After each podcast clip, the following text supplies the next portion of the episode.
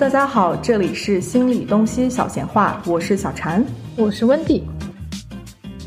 从初中前后座到一个美东，一个美西，两个中国心理学留学生的周末小闲话，着眼每日生活中重大的、不重大的事件，轻松的老友闲谈中分享有趣又有用的心理学小知识。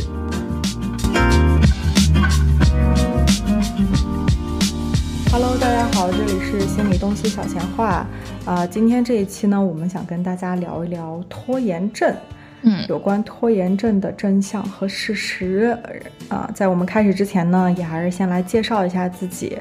我是小婵，坐标在纽约，之前有过三百小时加以上自杀热线接线员的经验，和研究生两年有九百家受指导的实习经验，主要客户群体是零至二十一岁的青少年以及家庭小组咨询。嗯，我是温迪，坐标在俄勒冈。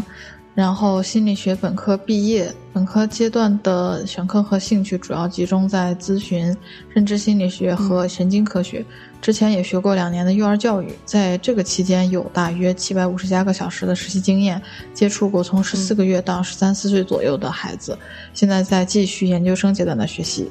那我们先来开始说一下这个拖延症，是的，大家应该很熟悉的一个事情了，是的，是不是？嗯。应该很多人都会经历拖延的这个过程。是，我是不太相信会有人就是一次拖延都没有经历过的，总会在某些地方拖延过那么一两回。嗯，对，只不过是每个人的程度应该不一样。有些人可能，比如说拖延只是在这一个事情上拖，是，或者是每一件事情都会拖。对，或者拖的程度，比如有些人是拖到最后一天，有些人是拖到他已经。丢了，已经过了那个 deadline 以后哦，还有这样的。程度。啊，还有这样的，对，那就是真的是拖到最后，最后要死的那一刻 才才交作业啊什么的这种，你挂在死线上。没错，是我们今天嗯最开始呢，应该就是说这个最常见的这个理论了，就是说拖延症都是完美主义，对，跟自恋自卑是有关系的。自恋自卑，这个是弗洛伊德的理论，就是是他那一派的这个站脚的这个想法。嗯，说自己是完美主义，我觉得也是很常见的一个说法。对，但有些人可能不认同，觉得说我做的工作其实并没有那么好，那我怎么能是完美主义者呢？是的，或者是觉得拖延症不就是你出现了任务以后没有马上去做，那不应该是懒惰？或者是应该是懒，对对对，是不去做，对对对，或者没有目标、漫无目的、散漫无纪律，才会有这种拖延症出现吗？但是其实呢，对很多情况下，拖延症出现是因为这个本人有完美主义倾向，就是很多时候不是说你不重视这个事情，而是你太重视它了，觉得太重要了，要这工作。就开始的这一步就很难踏出，因为你觉得这个任务好大好难，不知道什么时候才能做完它。哎，这工作太重要了，我一定要把它做好。这第一步一定要踩的坚实，一定要做的完美才行。然后你因为太重视，反而就开始不了这个事情。因为情绪中枢，这个我们说过很多次了，就是大脑里面有两个可以，就大概分为两个部分，一个情绪中枢，一个。呃，外边的这个新皮层，情绪中枢是基本上所有动物都有的，涉及到人类动物生存本能的一个部分。然后新皮层就是你后来就根据进化论来说，后来后来发对对对，后来长出来的，用于嗯嗯，尤其是 prefrontal 这块用于呃计划，对对对，判断做计划。我将来想要完成什么，所以我现在要做什么，就是眼光会更长远一些。但情绪中枢就会占了绝对主导。如果你特别焦虑，如果你特别紧张的话，紧急情况下，情绪中枢占主导。是的，嗯，就觉得哎呀，我太焦虑了，这事儿太麻烦了，我太愁了。然后大脑就会想要赶紧缓解一下这个焦虑，因为你已经焦虑过头了嘛，所以你就开始拿起手机，开始刷手机呀，开始看剧呀，因为这样就能减轻你一点压力。你现在得到了即时的快乐，当下的压力，对对对，只是你减轻了当下的压力。是的，是的，你就会减轻当下压力，觉得哎，稍微舒缓一点了哈，我刚刚都是喘不过气来了，哟，我太焦虑了，然后就减轻了当下的压力。可是呢，你其实没有真正解决这个让你焦虑的事情，所以对长远时候看的话，并不是这样的。对，所以为什么很多人会有这个焦虑的，就有这个拖延症的情况，到了截止日期前那么几天才开始觉得，哎呦，不行了。不做不行了，这才开始疯狂工作，因为这个时候终于交不上作业、完不成工作的这个恐惧压过了你没有办法做到完美的这个焦虑，于是你就终于进入状态，觉得我现在不是考虑完不完美的时候了，我是做不做得出来了。我现在要交上，对我能交上就行了，交不上是最可怕的事情。然后你就终于开始去做这个事儿了，所以很多时候也可以说是因为有些人的这个高敏感。有完美主义的这个倾向，所以导致了这些人容易拖延。然后在这种情况下，可能最重要的是要开始做这个事情，因为没错，我们之前有提过，就是人有这个惯性嘛，一旦开始刷手机，你就很难放下来。可是你一旦开始工作了，你也很难停下来，直到你做完。对，就你会觉得，哎呦，我都已经做到这儿了，我这思路都在这儿呢，我不然先这口水先别喝了，我先把它做出来，或者是。这口饭先别吃，让我把它做出来。很多人都会有这种感觉，就是只要你一旦开始，开始是最难。对对对。你只要开始了以后，你就比较简单了。其实是的，是的，就是花一点时间进入那个状态之后，这个惯性就起来了，像滚雪球一样。没错。会继续做下去。是这样。对对，嗯，就是我们可以先简单提一点，就比如说在开始的时候。先安排一点简单的任务，做完就立刻划掉，给自己一点小奖励。觉得哎呀，我都做完一项了呀，哎，就很好啊。奖励自己。是的，是的。对，嗯。然后有我之前有看过有人的方法是，他会把呃自己待做的事项分成两个单子，就是把不是那么重要的细碎的事情。但是做完能给自己一部分成就感的那种事情，列一个 tree list，就是这种不是很重要，可是做完了我觉得很开心的。比如说我擦擦桌子，擦完了以后锃光瓦亮，觉得哎，整挺好，很干净，开心。然后就是准备自己开始工作，对对对，给自己的这个工作环境做一个准备。对，然后另一方面也是先做一个很简单的小事情，然后给自己一个正面的反馈，就觉得哎呦。我是很有成就感，我可以能赢，然后能赢，然后你就有动力去做你真正特别重要的、比较大块的工作了。还有一个是什么？切换状态。对对对，这个也是我们之前提过的，就是你工作的桌子就工作，别在上面刷剧呀、吃饭呀。然后工作之前，你可以强行收拾一下仪容仪表，穿戴整齐。你要想。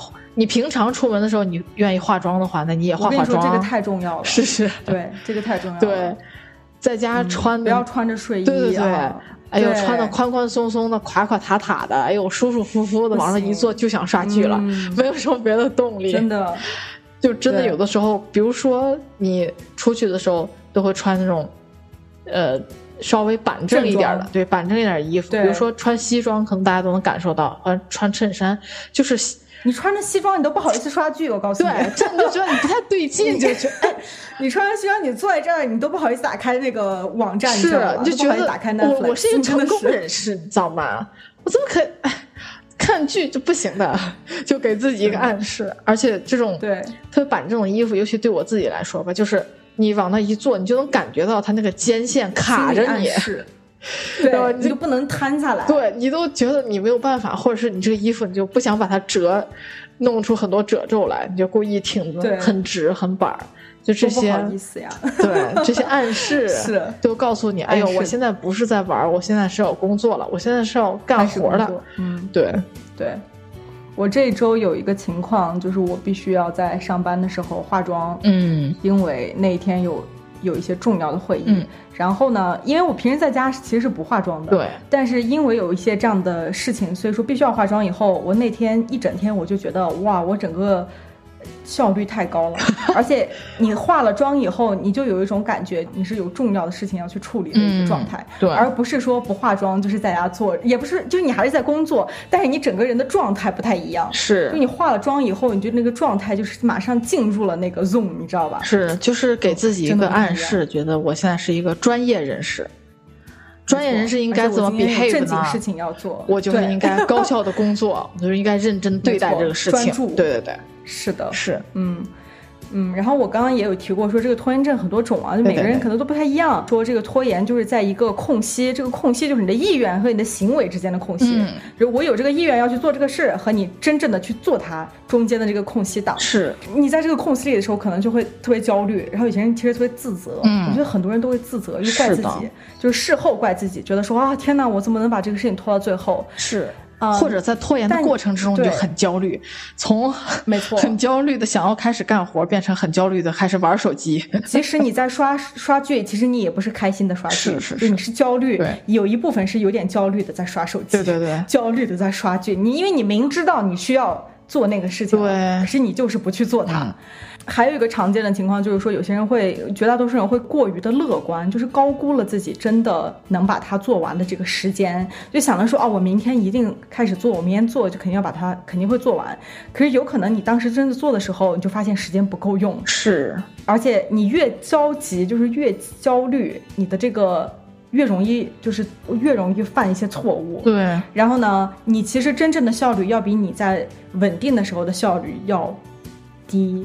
是的，这是一个迷思。有些人觉得说，哦，我只有在快交作业或者快交这个工作的时候，才可以把它很快的做完。不是你很快的做完，是你必须要很快的做完。是。然后有的时候你工作的质量可能并没有你正常时候做它的那个质量同样的高。是。而且我觉得这一点说的挺对的，就是人有的时候会过于乐观，就是。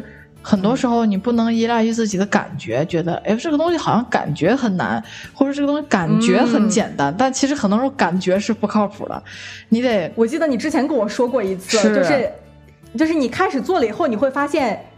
其实你还有更多的工作要在这个里边要做，对，那你其实时间就不够了。是是这个样子的。如果你在这个领域已经特别熟悉了，可能你比如说你已经写过一篇非常类似的论文了，你再写另外一篇啊，你可能能大概能约摸估算出来啊，我找找这个呃要看的文献需要多长时间，我写大概需要多长时间，但是也有可能。在这个你了解的领域里面，你也有可能不知道，有可能你之前写那篇文章的领域，它有很多文献你可以看，你很快就找到了。是，结果现在你研究的这个比较新兴，哎，你就死活你就找不着你想找的、想看的文献，你就花了好长时间去找这个文献。你在找的这个时间里要花很久，要比你本来想象你来用的时间要多太多了。这就更不用说你万一是一开始接触这个领域，你写你第一篇论文，你都不知道从何开始，那你就更没有办法去去预估说我哪一个步骤需要多长时间，你可能连有什么步骤你都不知道，那你只能赶紧先开始，对不对？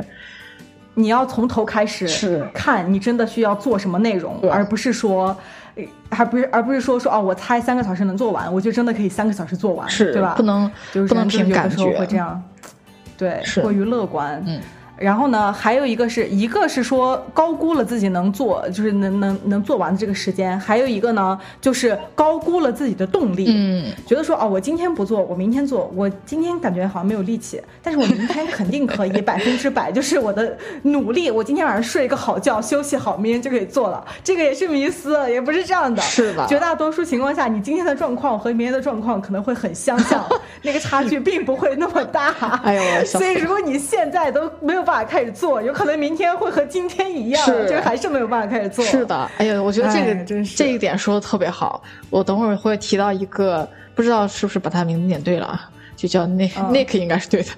呃，他肯定是对的。对，他在 Princeton University 演做了一个 presentation，做了一个演讲，里面也讲到一个特别类似的一个例子。哎，我觉得就特别契合。一会儿来讲那个，一会儿来讲那个是。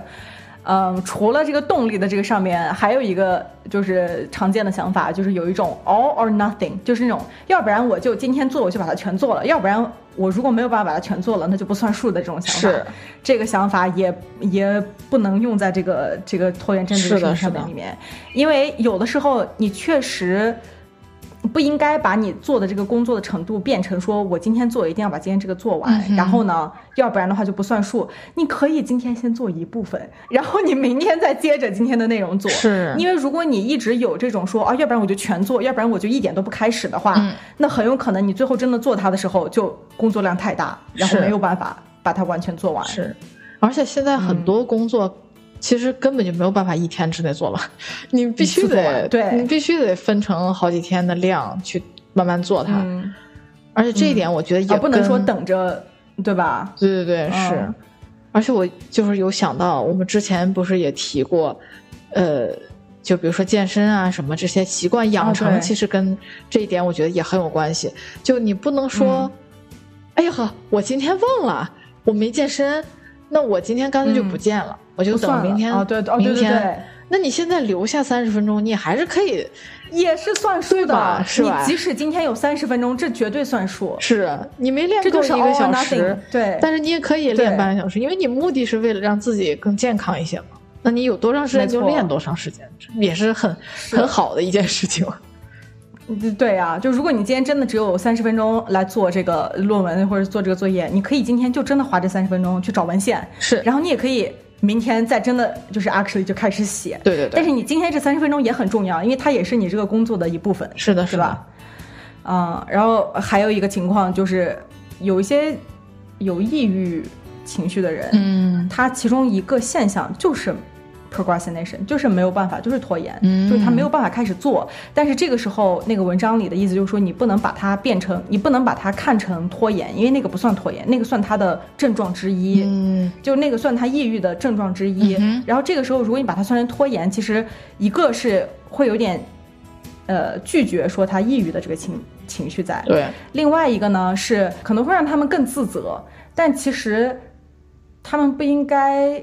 感到那么自责，因为真的特别情绪特别 down 的时候，是确实没有办法做事情，是。就真的做不了。因为抑郁症的影响，他的动力水平就是下降了，他能量水平就是下降了，就是提不起劲儿来做那么多事儿。是对，嗯，没错，他没有那个力气来做，而不是说他在拖延。是的，这个是说，如果是抑郁的，还有一种情况，有一些人是属于这个追求这种快感的，嗯，thrill seeker。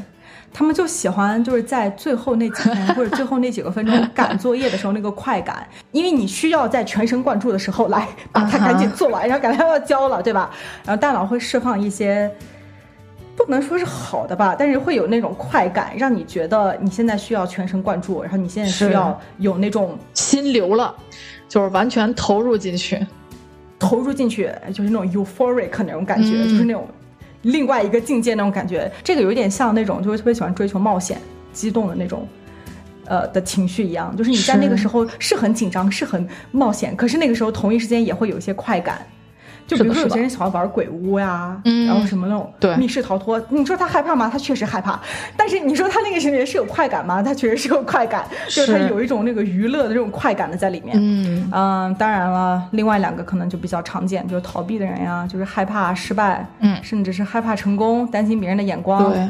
不想让别人觉得他们自己能力不行，所以会造成一种说是因为时间不够，而我来不及，然后就是我没有办法去做，而不是说我的能力不够而没有办法做到那么好。对对对，啊，这个问题一会儿也会来讲到这个。还有另外一个我想说的就是，有些人可能本来做决定就很困难，嗯，他本来做决定的时候，对于他来说这就是一个难的事情，嗯，那这个呢也就会更加的影响说，如果他需要做一个什么。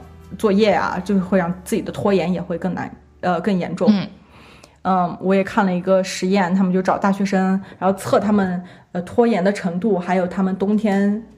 呃，患流感的这个几率，然后他们发现，越拖延的人，我跟你讲，越拖延的人免疫系统越差，然后他们也也越容易得流感，更容易失眠，这全都是连在一起的。呃，除了身体健康呢，其实有的时候拖延还有一个不好的事情，就是你有可能会影响其他人。就如果你们这是一个小组作业的话，如果你自己那一部分没做好，然后剩下的人要在等着你的话，嗯哎，这一系列这都是这个研究里出来的。所以大家为了自己的身体健康，也不要拖延呀，也。要开始，是的，开始做，开始做，开始是最重要的。是的，是的。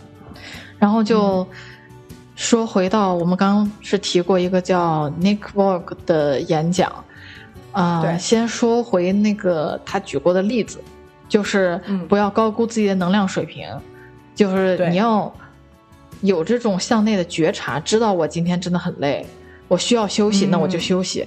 然后我明天没有那么累，我就要开始做，但是也不要高估了你的能量水平，在第二天能比今天高多少。对，这个例子就是，哎，我觉得简直就是好像在家里安了一个摄像头。嗯，就是说，比如说你今天上了一整天课。可能也没有特别 productive，也没有特别效率高，但是你确实上了一天课啊，跑来跑去，买饭吃饭，然后上课，然后又交作业什么的，可能也没有干什么，但是就是挺还挺累的。十一点钟了，坐在这儿，打开电脑，想着，哎呦，这个论文我不写写一下吧。然后想了一想，觉得，哎，我不然先看一下 email 吧，我这一天没看了。然后你就觉得，哎呦，email 好像也不也不算是我在拖延吧，毕竟确实。你必须得看 email，必须得回邮件什么的，然后打开看了一下，结果没想到花了比你认知中更长的时间。比如说你花了三四十分钟回邮件、查邮件、回邮件、查邮件，然后过去了。好嘛，都快到十二点了，你看，哎呦，我真的是好累了，而且这一天好长呀，这都这个点了，我要不明天吧，明天等我 refresh，当我整个人的精神充沛了之后，我再好好的开始写这个论文，然后你就睡了。睡的时候呢，为了弥补今天自己没写、没开始写论文这个事儿，你还把。闹钟设的比平常还早了一点儿，想我明天我早早的起来，我就要写这个论文，我就休息好了，我好好写，然后你就睡了。睡了之后，第二天早上一醒来，一看，哎呦，才这个点儿，感觉没睡够呀，还是很累。然后你想，哎呦，我的目的不就是为了让我自己好好的休息完了以后，好好的开始写这个论文吗？那我就应该。再睡一会儿，然后就又把，因为你本来设的时间就比你平时起床的要早，那你当然会累了，是 对吧？对呀，然后你就又把闹铃摁掉，然后又睡，然后再一睡，有可能就睡过了，就比你平常起的还晚，然后发现哟，马上等会儿又要上课了，就剩下一个小时了，就这一个小时能干嘛呢？还是干脆就别开始了，干脆就。等着回来了，因为觉得你开始你又写不完，是啊，你得等着，你又得等，你又得，你这一个小时写了完了回来，你还得 catch up，你还得想我当时写哪儿了，就算了吧，干脆别开始了，等着晚上回来再开始。然后一天过去了，等你回家十一点钟坐在这儿，又是跟昨天一毛一样的情况，你你又很累，又没有时间开始，然后又对自己感觉很差，这种状况就会持续发生，就是也不能高估了，对，不能高估了，说我。一定要打一个完美的开头，哎，我好好的睡一觉，需要，然后起来了，状态非常好，我开始写。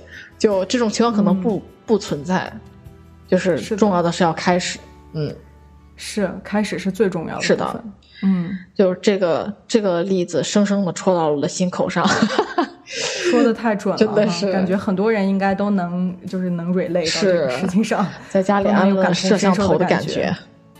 嗯，是那可不吗？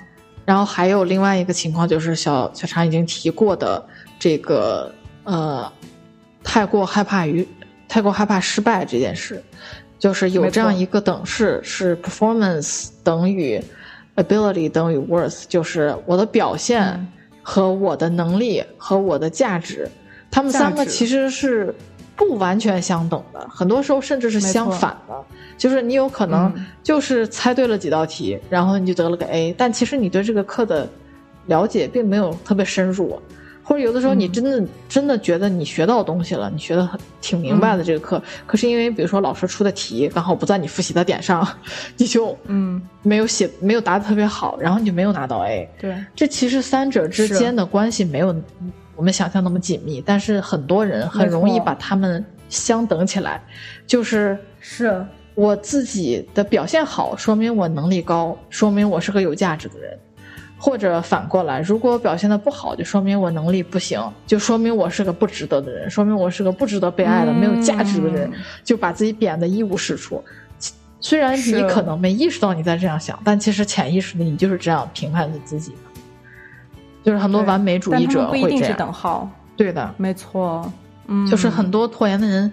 刚我们说过，就是不是懒惰、没有目的、没有动力，是有点过于看重这个成功，过于嗯想要抓住这个成功，但是又特别害怕失败的人，这两股力量对冲在一起，特别的拧巴。就是你又想伸手去抓那个成功，又特别害怕我伸出手去没抓到，证明我是一个没有价值的人。嗯。而且这种情况阻止你真的去开始来做，对，结果你就开始都很难。就时常这样的完美主义者，还有一个问题就是特别的 external motivated，就是你的动力分成内在动力和外在动力两种动力。内在动力就是我很想要得到一个什么东西，我为了我想要达成的目的而去努力的做这件事。然后外在的，嗯，这个动力就是说，我想要规避我不想发生的坏的事情。我去做这个事儿，比如说，如果我啊，你不好好考试，这个游戏机我就给你收走了。你为了避免这个坏的情况，因为害怕，因为避免然后让坏坏的事情发生，你再去做，那和你主动的去追求什么是不一样的。是的，是的，是这个意思吗？对，就你不是因为我内在，我就是很想知道这个原理是什么样的，我就是很想学到这门技术，以便我以后能做一个什么样的。事情出来，或者做一个什么样的 product 出来，做一个什么产品出来，嗯，这是你内在的想要去学习的一个你的兴趣，你的动力。但是外在动力可能就跟你内在的这个兴趣什么的完全没有关系，只是你为了觉得你挣钱，对，只是你为了糊口，或者是只是你为了不被父母批评，所以你去做这件事。而这个外在的这个动力，其实它并不能驱动你很久。因为它很容易就会被打破，因为它并不是是一个好，也不是说好，它并不是一个长久的一个计划，它不是持续的。你只有真心，就是你真的想要去做什么事情的时候，它才可以持续的来支持你，给你力量，给你这个动力去做它。对，嗯，而且其实就是 Nick 在做这个演讲的时候有说到，说其实拖延是一个非常好的策略。嗯，对于这些完美主义又害怕失败的人来说，是一个非常好的策略。因为如果我拖延了，最终没做得很好，我就可以找借口说，因为我没有时间嘛，我到最后一刻才开始做的，这不是因为我能力不行。所以我当然，我要是提早一个周开始，那我这就满分是吧？